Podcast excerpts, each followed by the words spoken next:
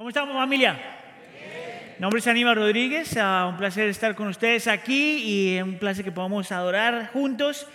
Hemos estado haciendo esta serie de Adviento, serie acerca de unos temas de la Navidad y estamos mirando Isaías capítulo 9 y cada semana hemos estado haciendo una diferente declaración acerca de la Navidad. Hoy la declaración que tengo para ustedes es esta. La Navidad es acerca del Dios poderoso que viene a redimir y redefinir el concepto de poder. La Navidad es acerca de este Dios poderoso, Cristo Jesús, que viene a redimir y redefinir el concepto de poder. Y alguien diría, ¿poder? ¿Qué tiene que ver eso con la Navidad? Bueno, en un segundo te voy a mostrar de dónde sale todo eso. Y para eso vamos entonces a ponernos de pie. Vamos a leer Isaías capítulo 9. Vamos a leer hoy versículos 1 y 2, versículos 4 versículo 4 y versículos 6 y 7. 1, 2, 4 y 6 y 10 y 7. Si está conmigo todavía diga, aquí estoy. La escritura dice así. Pero no habrá más melancolía para la que estaba en angustia. Como en tiempos pasados, él trató con desprecio a la tierra de Zabulón y a la tierra de Neftalí, pero después lo hará gloriosa, la hará gloriosa por el camino del mar al otro lado del Jordán, Galilea de los gentiles. El pueblo que andaba en tinieblas ha visto gran luz. A los que habitaban en tierra de sombra de muerte, la luz ha resplandecido sobre ellos. Versículo 4. Porque tú eh, quebrarás el yugo de su carga, el báculo de sus hombros y la vara de su opresor, como en la batalla de Madián. Versículo 6. Vamos a leer esta juntos. Solo el versículo 6 porque un niño nos ha sido, un hijo nos ha sido dado, y se llamará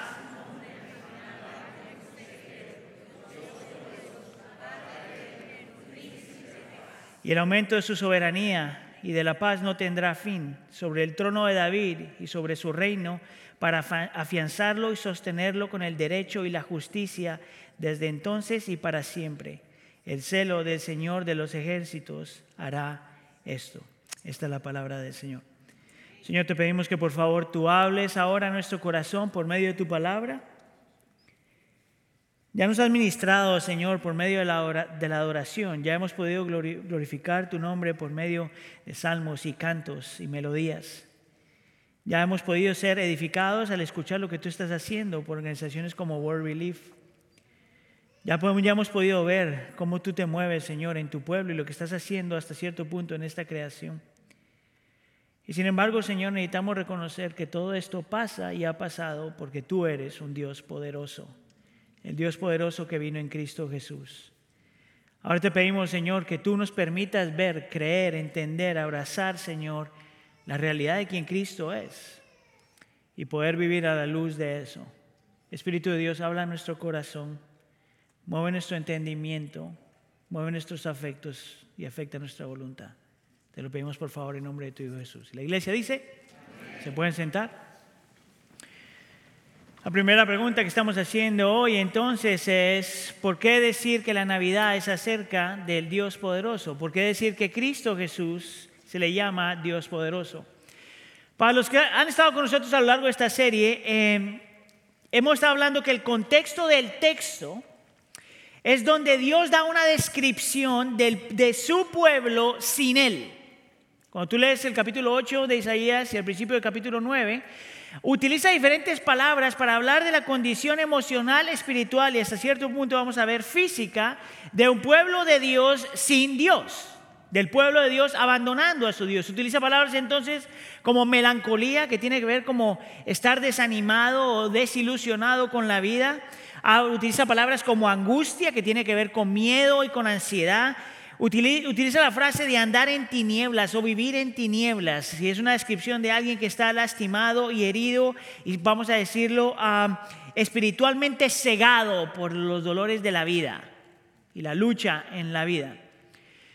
Es en este contexto que se escribe Isaías capítulo 9 y Dios promete por medio de Isaías, ese profeta, 700 años antes de Cristo, que un día mandaría a alguien, y dice el versículo 1, para que ya no haya más melancolía, para que ya no haya más angustia, para que los que andaban en tinieblas puedan ver esta gran luz. Y te muestra la imagen de este Dios que no es ajeno a nuestro sufrimiento, que nos recuerda que el sufrimiento no tiene la última palabra, que el, el, miedo va a dejar de existir, que las luchas emocionales y espirituales también tienen un tiempo finito y que al fin y al cabo Cristo viene para destruir todas aquellas cosas que nos han quitado la paz, el gozo, la alegría y todo lo demás que todos anhelamos.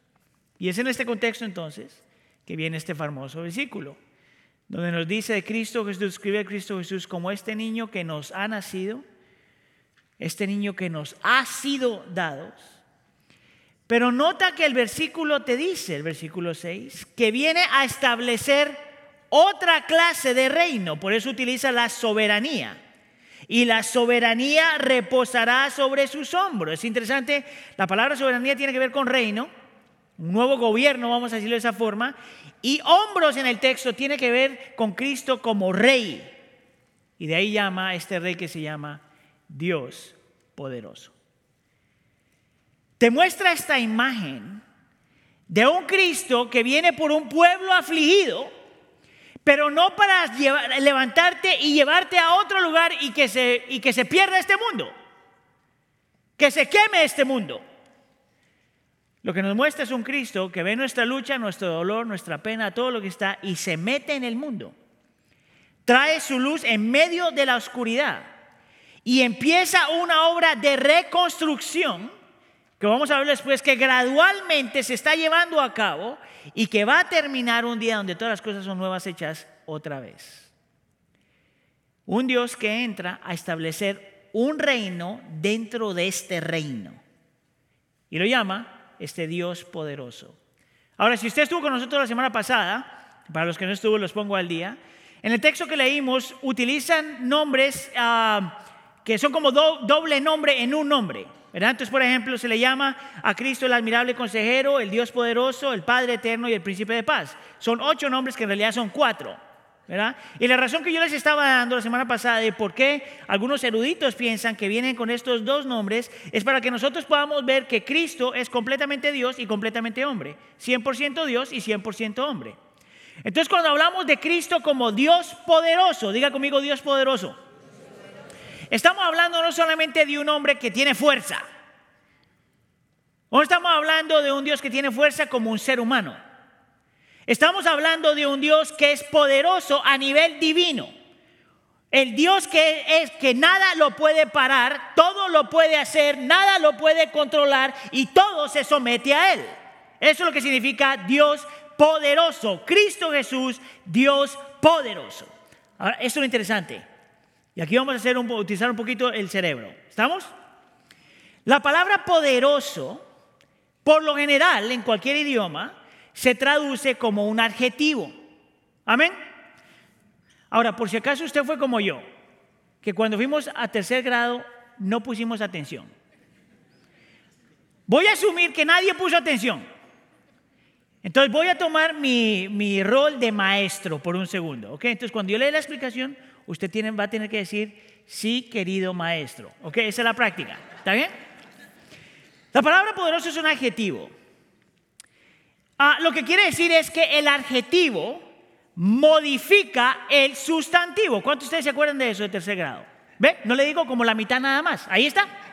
Es el adjetivo modifica el sustantivo. En otras palabras, el adjetivo te dice algo de una persona, una cosa o un lugar.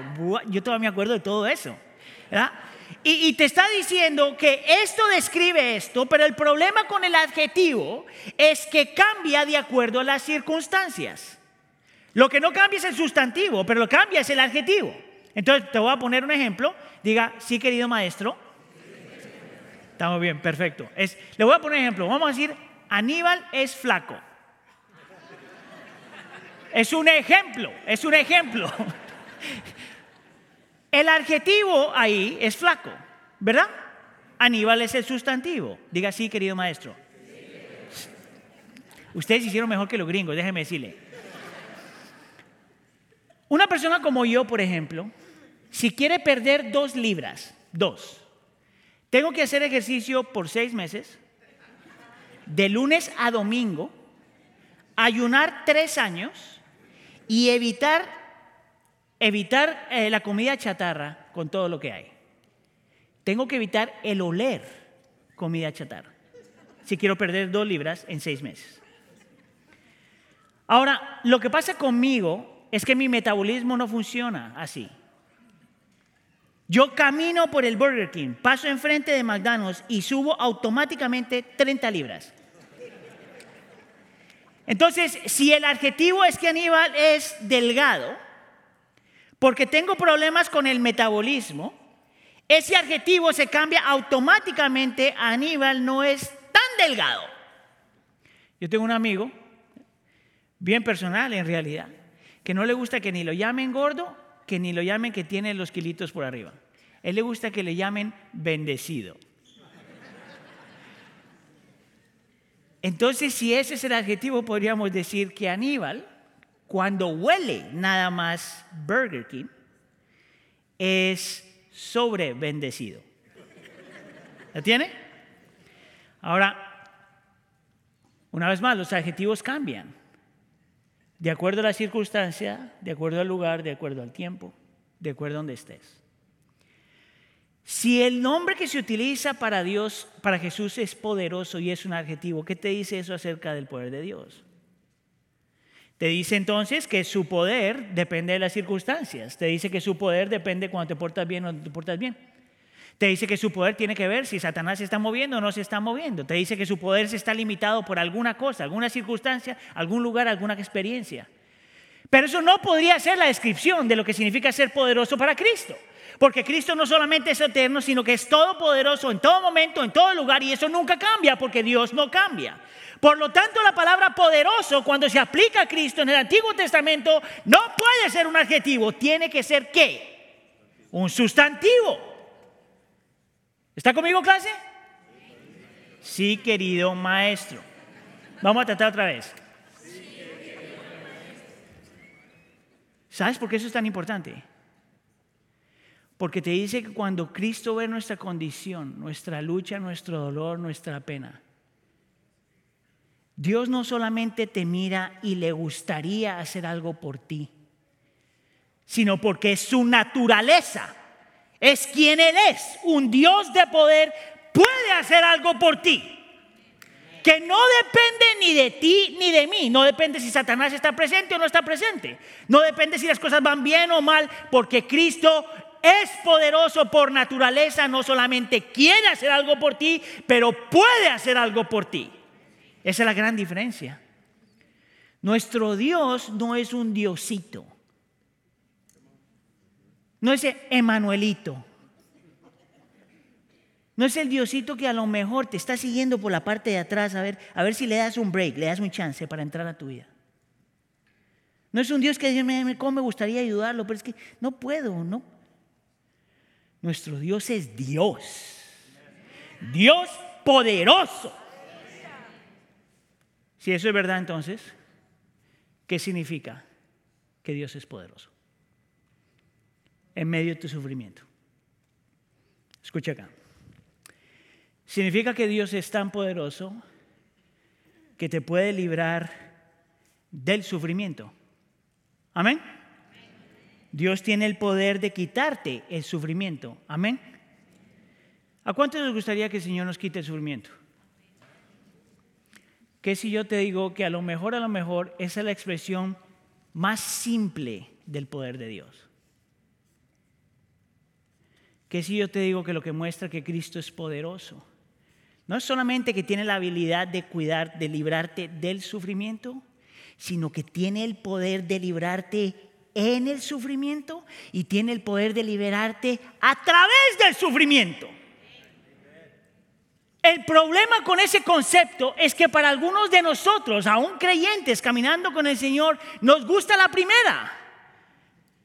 Reducimos el poder de Dios a un Dios que nos libra del sufrimiento. Gloria a Dios por eso.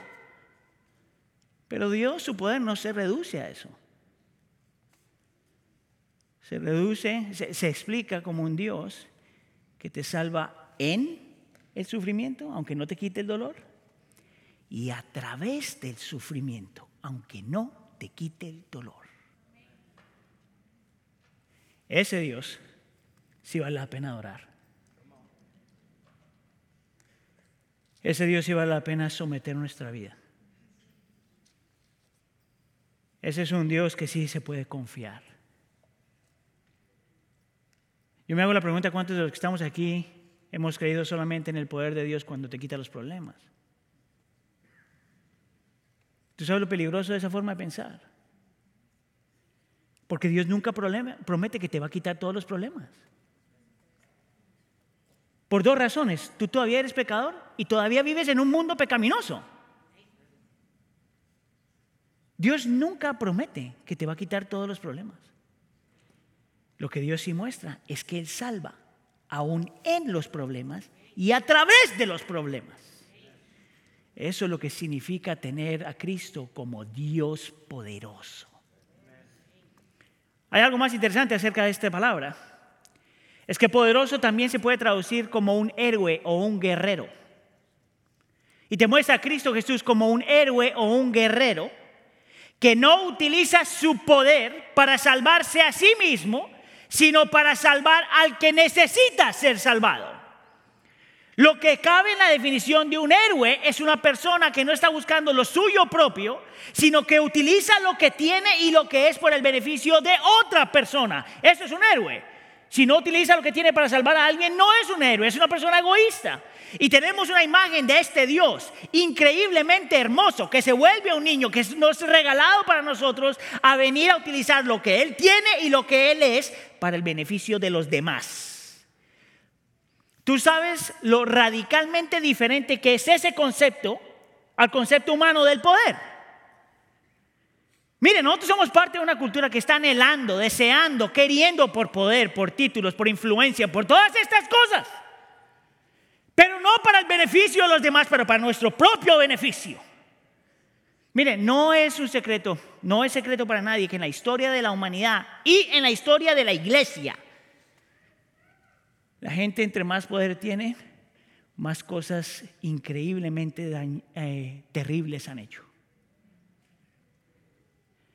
Es por eso que posiblemente hay gente aquí en esta mañana, en esta tarde, o en casa adorando con nosotros, que tiene problema con el concepto de autoridad y poder, porque a lo mejor tú has sido víctima del abuso de alguien con poder. Pero yo quiero invitarte a que tú consideres dos cosas. Número uno, no porque el ser humano haya hecho eso mal, quiere decir que su Dios es así. Porque nuestro Dios no es así. Y número dos, a lo mejor necesitas redefinir el concepto de poder en tu mente y corazón, porque en la Biblia cuando escriben a un Dios como Dios poderoso, por lo general va acompañado de algo más que no te describe a un Dios que es poderoso, pero que son estas otras cosas también. Mire, una cosa que yo he aprendido en la vida del creyente es, hay una tendencia de crear, de fragmentar a Dios. Lo que quiero decir es, tomamos todos estos atributos de Dios y tomamos uno y quitamos otros.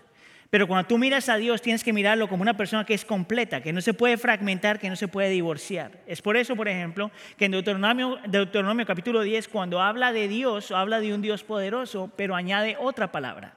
Escucha aquí. Porque el Señor su Dios es Dios de dioses y Señor de señores, Dios grande, poderoso y temible. Ahora, lo interesante es esa traducción y la Reina Valera hace la misma palabra. Cuando se utiliza temible, por lo general es, para, eh, la gente piensa que es para crear el concepto de miedo.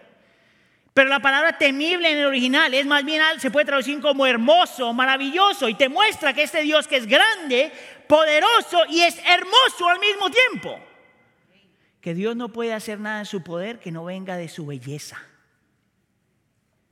Por ejemplo, en Nehemías capítulo 9, añade a eso y dice que nuestro Dios, Dios es grande, poderoso y temible, hermoso, y que guarda el pacto y la misericordia. Esa palabra ahí es amor.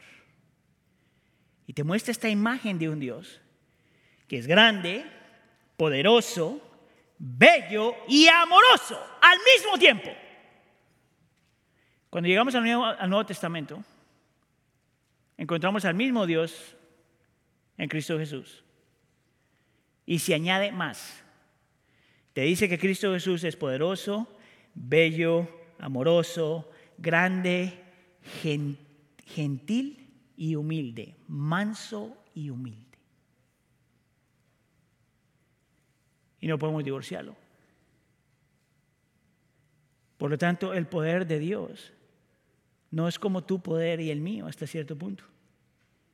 Y de la forma que Dios utiliza su poder, no es de la forma que los seres humanos utilizan su poder. Entonces, mira, aquí en este cuarto, en este momento, yo sé que hay gente que ha sido víctima de alguien con poder. Un esposo, una esposa, un amigo, un hermano, en un trabajo o algo por el estilo.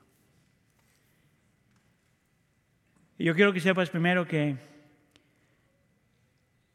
primero, eh, que yo lamento que tú hayas pasado por eso. Pero que al mismo tiempo tienes a quien correr a uno que tiene más poder que cualquier otro poder y utiliza su poder para tu bien, no para hacerte daño. Y que los creyentes, con el poquito poder que tenemos, tenemos que hacer exactamente lo mismo. Utilizarlo para el bien de los demás. Título, dinero, reconocimiento, influencia, jefe, lo que sea, si tú tienes un poquito de poder, no es ni para elevarte a ti mismo, ni para exaltarte a ti mismo, ni para que la gente te conozca, es para el bien de los demás. Porque eso es lo que nuestro Dios nos muestra. No lo opuesto. Eso responde a la primera pregunta, ¿por qué llamar a Cristo Dios poderoso? La segunda pregunta tiene que ver con la segunda parte de la declaración.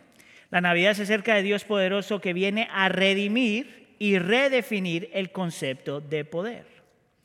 Estaba leyendo esta semana, hay una consejera que se llama ah, Diane Landberg, uh, practicado por 45 años, es una, consejera cristiana, y ella ha escribido, escrito, escribido, escrito un montón de material acerca del poder. En su último libro se llama Redimiendo el Poder.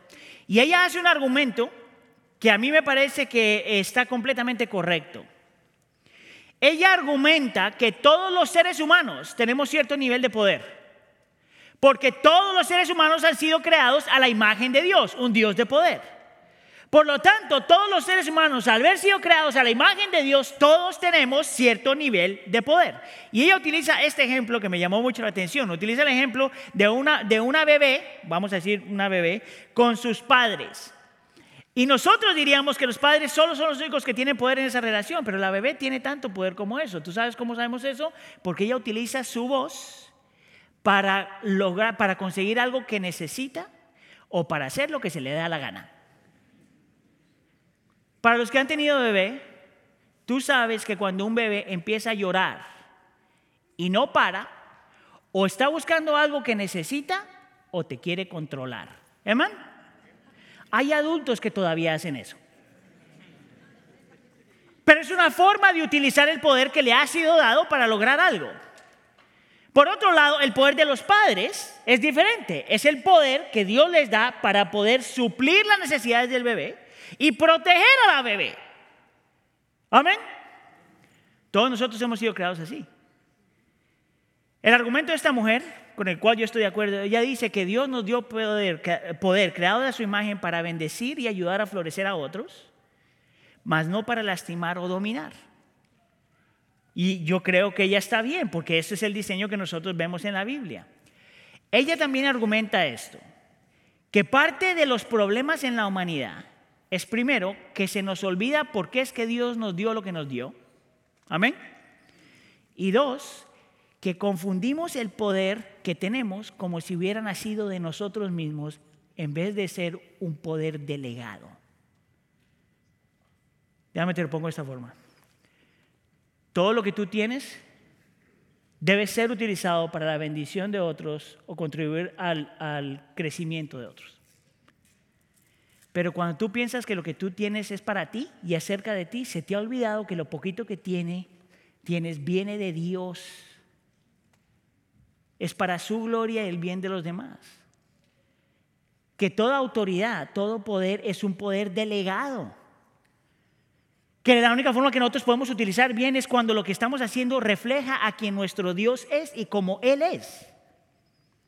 Que yo no tengo permiso de utilizar lo que el Señor me ha dado como se me da la gana, porque yo soy creado a su imagen para reflejarlo a Él y apuntar a Él, aún con el poder que Él me ha dado.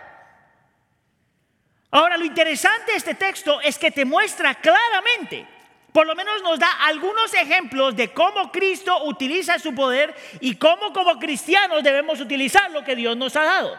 Escucha acá, nos va a mostrar que Cristo con su poder defiende y protege, crea y sostiene, y redime y restaura. Esa es la forma en que Cristo utiliza su poder. Mira la primera aquí. Cristo utiliza su poder para defender y proteger. Versículo 4. Dice, porque tú quebrarás el yugo de su carga, el báculo de sus hombros y la vara de su opresor. Las palabras yugo, báculo y vara.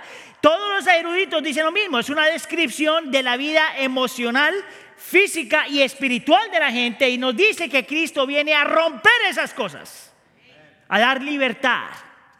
Ahora alguien diría, ¿de dónde saco yo eso? Es bien interesante que Dios promete esto para la gente que no se puede salvar a sí misma. Dios promete esto para aquellos que no tenemos la capacidad de arreglarnos a nosotros mismos, defendernos a nosotros mismos o protegernos a nosotros mismos. ¿Tú sabes cómo yo sé eso? Porque el profeta Isaías intencionalmente utiliza las mismas palabras que se encuentran en la historia del Éxodo, cuando el pueblo de Israel está en la esclavitud bajo Egipto. Cuando Dios es el que interviene y le da libertad al pueblo de Israel. Y nos muestra esta imagen de un pueblo que eran miles y miles de personas que no tienen ni la capacidad ni la habilidad ni de defenderse ni de protegerse. Tanto así que Dios, movido a misericordia, tiene que hacer por ellos lo que ellos no podían hacer por ellos mismos. Isaías lo está poniendo exactamente de la misma forma. Tú y yo necesitamos a Cristo para que nos defienda y para que nos proteja. No hay un mensaje que sea más ofensivo para la cultura moderna que ese. Yo no necesito que nadie me proteja. Yo no necesito que nadie me defienda. Yo puedo. ¿Cuántas veces has tratado y cómo te ha ido? ¿Sabes cuál ha sido los momentos más así fuertes en mi vida, así eh, como más chocantes en mi vida? Cuando yo siento que me puedo defender y proteger y las cosas salen mal y por más de que trate no puedo.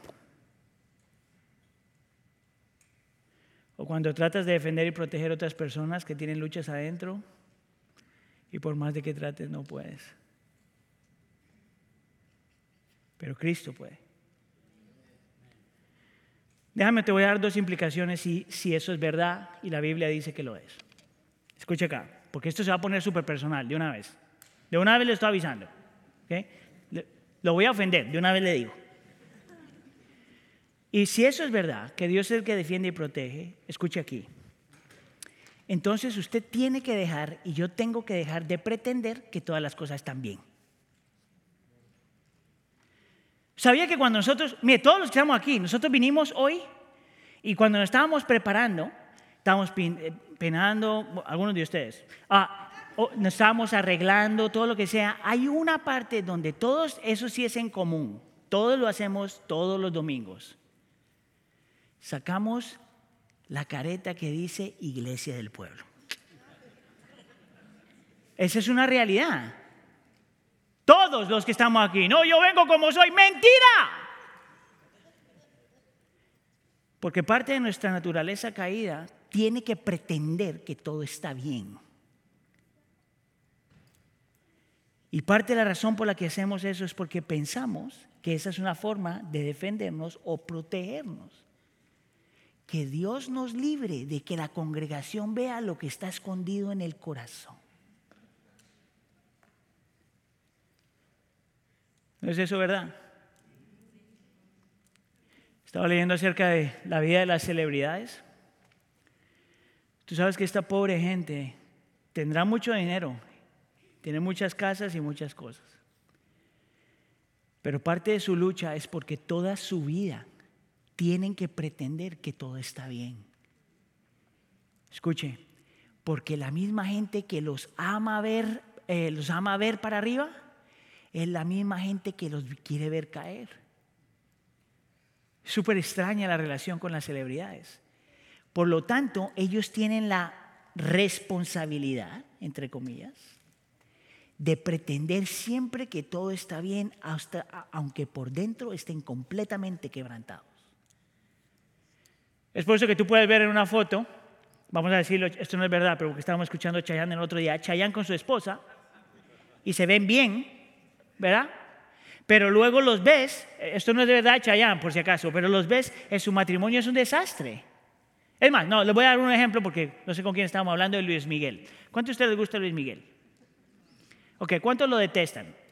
Nadie respondió. Escucha acá. No, así tampoco. Pero Luis Miguel es una persona que toda su vida ha tenido que pretender que todo está bien. ¿Sabes por qué? Porque tú se lo has demandado y yo se lo he demandado. Y es un hombre que su vida se está, se está quebrantando a pedazos. Lo peor que tú puedes hacer para tu alma, lo peor que yo puedo hacer para tu alma es pretender que yo estoy bien cuando tengo un Cristo que me defiende y me protege aunque esté mal. Segundo, si eso es verdad y lo es, entonces significa que tu Dios poderoso, Cristo Jesús, es tu última y suprema seguridad. Nada más. Tu salud no es tu seguridad, tu trabajito no es seguridad, tu carrera no es tu, seguridad, tu carrito no es tu seguridad, tu carisma no es tu seguridad, tu pelito no es tu seguridad, tus piernitas no es tu seguridad. Solo Cristo es tu seguridad.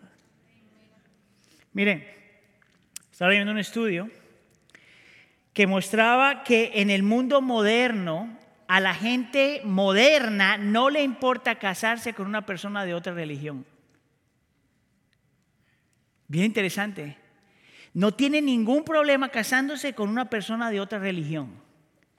Pero tienen un problemazo casándose con otra persona que pertenece a un partido político diferente. Dime tú, ¿dónde está la seguridad de esa gente? No importa que adoremos a diferente Dios porque el amor gana, pero adoremos al mismo partido político. ¿No te parece algo que está torcido en el corazón del ser humano? Y tú puedes transferir eso a cualquier otra cosa. No importa si no adoramos al mismo Dios, pero si queremos la misma casa, ahí fue. No importa si no adoramos al mismo Dios, pero si queremos cuidarnos el cuerpo de la misma forma, ahí fue. No importa si adoramos al mismo Dios, pero si compramos tenemos los mismos sueños, ahí fue. Cuando al fin y al cabo lo único que importa es al Dios al que tú adoras. Todo lo demás es secundario, porque solo Cristo puede defenderte y protegerte. Nadie más, ni nada más. Si aplaudió, eso tiene que ser verdad de su vida. Amén. Si dijo amén, eso tiene que ser verdad de su vida. La segunda forma en que Cristo nos muestra cómo Él utiliza su poder es porque Él crea y sostiene. Eh, mire, este es uno de mis versículos favoritos, realmente, en esta serie. Yo siempre digo lo mismo, pero esta sí es verdad. Mira lo que dice el versículo 7, la primera parte del versículo 7. El aumento de su soberanía, el aumento de su gobierno, y de la paz, vamos a hablar de eso después, no tendrá fin. Sobre el trono de David y sobre su reino para afianzarlo y sostenerlo. En ese versículo la palabra afianzarlo en el original es más bien como crearlo. Y te muestra a Cristo Jesús que vino aquí a crear, a traer un nuevo reino. Pero el texto te dice que es un reino que va aumentando cada vez más que Cristo entra al mundo, trae el reino consigo, vive lo que no hemos vivido, muere la muerte que eh, eh, teníamos que morir, resucita y empieza un nuevo reino a crecer gradualmente que va a culminar cuando Cristo regrese y escuche aquí.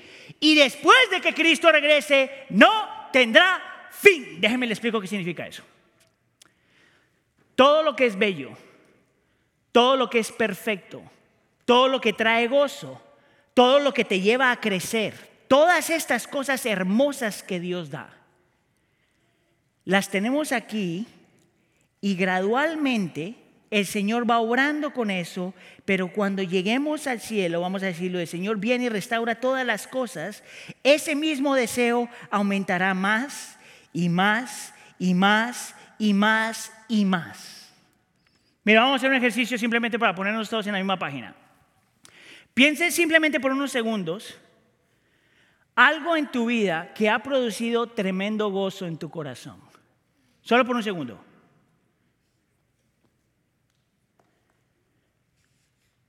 Ok, hay tres para mí.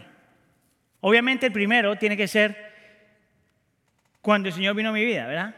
O más bien cuando me trajo, a Él. Pero eso todos los cristianos lo deben tener. Si usted no pensó en eso, usted está mal. El segundo evento que, produjo eh, tremendo gozo de mi esposa cuando me casé. Eh, yo me acuerdo clarito, cuando estaba parado, yo tenía, o sea, me veía yo radiante, me veía hermoso.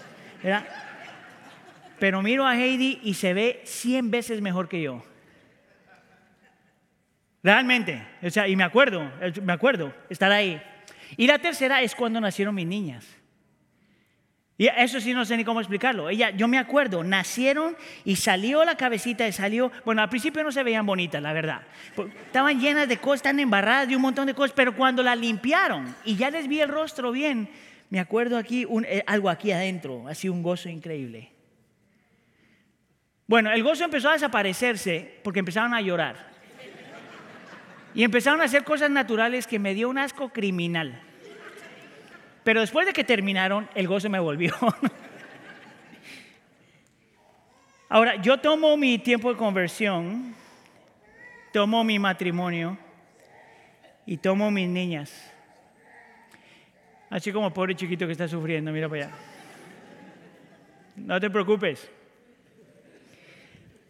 Tomo ese gozo y digo, mira lo que el Señor empezó a hacer cuando entró su reino a este reino. Y mira cómo a lo largo de la historia sigue cultivando ese gozo en diferentes momentos, en diferentes lugares. Pero la vida aquí es un sube y baja, ¿verdad? Porque todavía estamos en un mundo caído, todavía somos pecadores, entonces es un sube y baja. Pero llegará el día donde el Señor regresará, su gobierno será culminará. Y luego ese mismo gozo, escucha aquí iglesia, ese mismo gozo aumentará más y más y más y más y más y más y más y más por la eternidad. Lo que es bello, todo lo que es hermoso, todo lo que es perfecto, todo lo que te trae alegría desde adentro, va a ser redimido, rescatado y aumentado eh, por la eternidad. No habrá un fin para lo que Él está haciendo. Ahora, yo creo que tú mires también que dice que Cristo no solamente crea este reino, sino que lo sostiene. ¿Tú sabes qué significa eso? Que no solamente lo trajo, no solamente lo está llevando a cabo, sino que lo va a terminar y lo va a sostener para siempre. Por lo tanto, tú y yo no tenemos de por qué preocuparnos si la cosa se va mal porque si la cosa se va mal, Cristo todavía está sosteniendo a su iglesia. No creas tú que nosotros tenemos el control de las cosas o la habilidad de salvar al cristianismo. Cristo sostiene a su iglesia. Ahora, si eso es verdad, y lo es, entonces tiene que haber una implicación, por lo menos una. ¿No crees? Escucha aquí. ¿Por qué tratar de buscar aquí y crear aquí cuando lo mejor está por venir? ¿Por qué estar tan obsesionados con lo que tenemos aquí? Y como estamos viviendo aquí. Si todo lo que tenemos aquí es pasajero, aún el gozo. Tu mente y tu corazón tiene que abrazar lo que Cristo ya creó, lo que Cristo está sosteniendo y lo que va a ser para el resto de la eternidad. Todo lo demás aquí es pasajero. ¿Por qué vivir como si esto es lo único que tenemos? El poder de Cristo defiende y protege el poder de Cristo crea y sostiene. Y el poder de Cristo redime y restaura. Mire, no voy a gastar mucho tiempo en este porque vamos a hablar de esto más adelante. Pero mira lo que dice la segunda parte del versículo 7. Dice que Cristo vino para afianzar, a, afianzar su reino y sostenerlo con el derecho y la justicia, desde entonces y para siempre. Lo interesante de esas dos palabras, derecho y justicia, es que esas dos palabras describen lo que Cristo vino a hacer, a traer, lo que Cristo está haciendo, pero más que eso, lo que Cristo va a hacer. Entonces, por ejemplo, la palabra justicia ah, viene del verbo, de un verbo que dice de llevar cosas a juicio, de juzgar todas las cosas. Y te muestra esta imagen de un reino donde todas las injusticias son juzgadas y arregladas. Todo lo malo en la creación va a ser juzgado y arreglado. Por eso es que algunos teólogos hablan de la justicia restauradora de Dios. Eso es lo que significa la palabra justicia. La otra palabra que teníamos ahí, derecho, está hablando de, las cosas ponerse en sentido correcto para con Dios y para con los demás. Y muestra de esto que Cristo vino a traer, que está gradualmente creciendo y que va a culminar y seguir por el resto de la eternidad, donde todas las relaciones van a ser arregladas. Nuestra relación con Dios y nuestra relación con los demás. Si te das cuenta, si pones estos dos conceptos juntos, Jesús viene como un Dios poderoso y utiliza su poder para recrear un mundo en el que todo lo que está roto y dañado se arregla. Todo lo que duele desaparece. Y todo, y todo lo que crea destrucción cesa de existir. Y que gradualmente, cada vez más, cada vez más va redimiendo y restaurando todas las cosas. Si eso es verdad, y lo es, entonces, ¿cuál es la implicación? La implicación es que nosotros vivamos a la luz de eso. Que nosotros contribuyamos a lo que Cristo está arreglando. Y que lo amemos al Señor por encima de todas las cosas y amemos a nuestro prójimo por encima de todas las cosas. ¿Puede alguien vivir así? Esa es la pregunta que yo traigo todos los fines de semana. ¿Puede alguien vivir así? Sí y no. No en el sentido que esto no se va a lograr como están las cosas aquí ahorita. Que esto va a ser completamente hecho cuando Cristo regrese por segunda vez. Pero sí en el sentido que Cristo ya vino y por medio de su poder en nosotros podemos vivir a la luz de esto. Tú puedes vivir a la luz de esto si tú has puesto tu fe en Cristo Jesús. Esa es la historia de la Navidad. La historia de la Navidad, la historia del Dios poderoso que utilizó su poder para convertirse en un pequeño ser humano. El Dios poderoso que se hace nada y se humilla. El mismo Dios que se hace vulnerable. El mismo Dios poderoso que viene a traer su luz en medio de nuestra oscuridad. Nosotros ya no estamos, y hemos puesto nuestra fe en Cristo, ya no estamos esclavos de las tinieblas. Tú ya no tienes que ser esclavo de tu pecado. Tú ya no tienes que rendirte a tu propia lucha. Que te vas a rendir, claro que sí, todavía eres pecadores. Que te tienes que quedar ahí, por supuesto que no. Porque Dios poderoso ya vino El poderoso abandona su poder. El defensor, ah, el defensor ante un tribunal humano no encuentra a nadie que lo defienda. El protector divino es abandonado totalmente. El que sostiene no encuentra apoyo. El redentor es tratado como un criminal. El que trae restauración completa es quebrantado. ¿Por qué? Para que tú no tengas que ser esclavo de ninguna de esas cosas. Escuche acá. Cristo en la cruz del Calvario, el Dios poderoso, no encuentra quien lo salve de su cruz. Y no encuentra quien lo salve en su cruz. Y no encuentra quien lo salve a través de su cruz. ¿Por qué? Para que Dios en Cristo te salve de tu cruz y te salve en tu cruz y te salve a través de tu cruz. Esa es la garantía. Y eso es lo que dice que nosotros en nuestro sufrimiento y lucha y todo lo demás, si nunca estamos solos y Dios Emanuel, Dios con nosotros, está siempre en todo momento ejerciendo su poder. Una vez más, aunque no te salve de tu lucha, aunque te salve en tu lucha y aunque te salve a través de tu lucha. Nadie más tiene esto. Solo aquellos que hemos puesto nuestra fe en Cristo. No importa qué tan complicada se ponga la cosa. Eso es lo que nosotros tenemos. Y la Navidad nos lo recuerda. Amén. Oremos.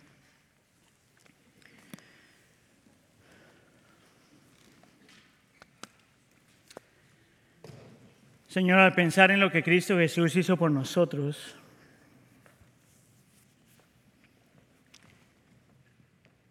podemos, Señor, ver y abrazar cierto sentido de libertad.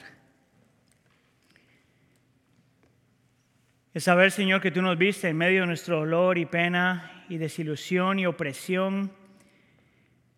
Es más, tú nos viste, Señor, a nosotros mismos siendo los que oprimían, lastimaban, Señor, y tú viniste tanto por el opresor como el oprimido. Y viniste, Señor, a traer luz tanto para el opresor como al oprimido. Y tanto el opresor como el oprimido necesitaba de tu poder divino. El poder, Señor, que se ejerce y se da por el bien de tu pueblo.